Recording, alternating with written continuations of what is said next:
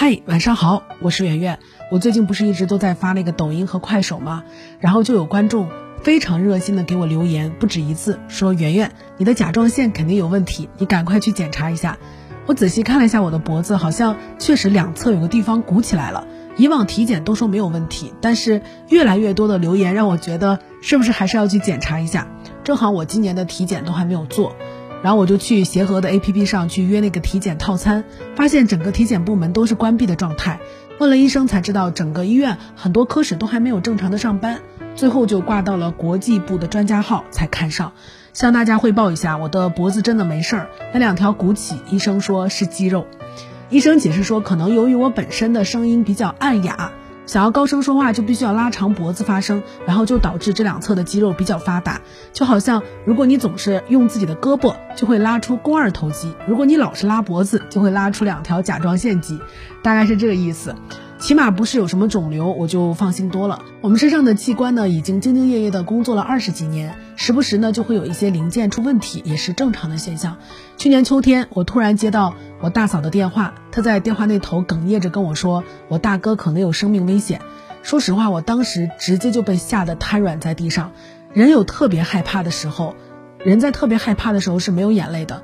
我当时就忍着恐惧问我嫂子发生了什么事情，才知道她在一次例行的体检当中被发现心脏部分有问题。医生说，如果确诊心梗的话，那么在一个星期之内随时都有可能会过去。我挂了电话之后，准备马上订票去广州，结果我大哥打电话过来说再等等，没那么确定。他还跟我开玩笑说不会不打招呼就挂掉，临走之前一定会告诉我银行卡号。听到他声音就安心很多嘛，就一直等到第二天，我嫂子打电话过来说我大哥的心脏确实有问题，呃，但是不是心梗，是一种先天的疾病。形象一点说就是人家的心脏上面都有四个孔，但是我大哥的心脏就是进出血的那个孔只有两个，所以压力很大，导致钙化的程度比较严重。现在不做手术也行，以后有更好的技术了可以做那个微创手术。由此，我们全家的心才放到肚子里。我把这个事情跟关系很好的学妹说的时候，我学妹说她最近也查出了身体异样。她说一般人呢是有两个肾，左边一个，右边一个。我学妹的肾是连在一起的，称为马蹄肾。她说她每年都坚持体检，居然都没有查出来。这次是去查一个肾方面的疾病，才查出来自己的肾是马蹄肾。由此，我就得出一个经验，分享给你们。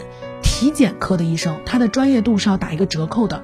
你想想看，大多数很专业的好医生，他们肯定都愿意留在专业的科室。体检科的医生走马观花的看一遍你身体的各项报告，有些难以辨认的疾病就会错过。所以，当你身体某个部位不舒服的时候，一定要去专门的挂号，不要总是安慰自己体检过就没事儿。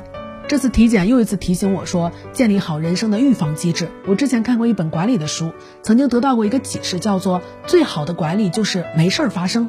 这个理论是管理大师德鲁克提出的。他说，管理的好的工厂是单调乏味的，没有任何激动人心的事情发生着。好工厂的标志，并不是像大家想的那样，每天喊口号、打鸡血、轰轰烈烈、激动人心，对吧？你再激动人心，也不能掩盖无效的管理。如果说突发事件当中总是出现英雄啊，首先这肯定是令人钦佩和振奋的，但是更应该重视的是去建立一个避免突发事件的机制。这个道理用在国家跟个人身上都不违和。从国家的角度讲，你看咱们这次疫情牺牲了多少人，国家承受的经济损失是不可估量的。到了快要看到成功曙光的时候，好像对于那个成功的歌颂啊，让我们所遭受的一切痛苦都变得模糊了。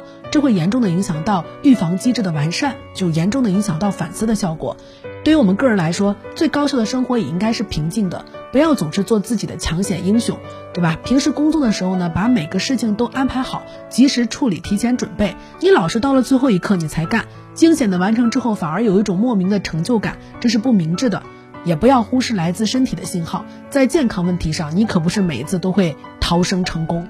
我周围有很多成功的创业者，特拼命啊！别人看上去是那种不管不顾，实际上对自己的健康无比的珍重，按时体检。因为他们赚到过钱，所以特别珍惜自己的本钱，也就是身体。我二哥是医生嘛，他们科室有全国最先进的检查仪器，每年都要接待很多的领导跟名流做癌症筛查，像马云啊、赵薇啊，都是他们科室的服务对象。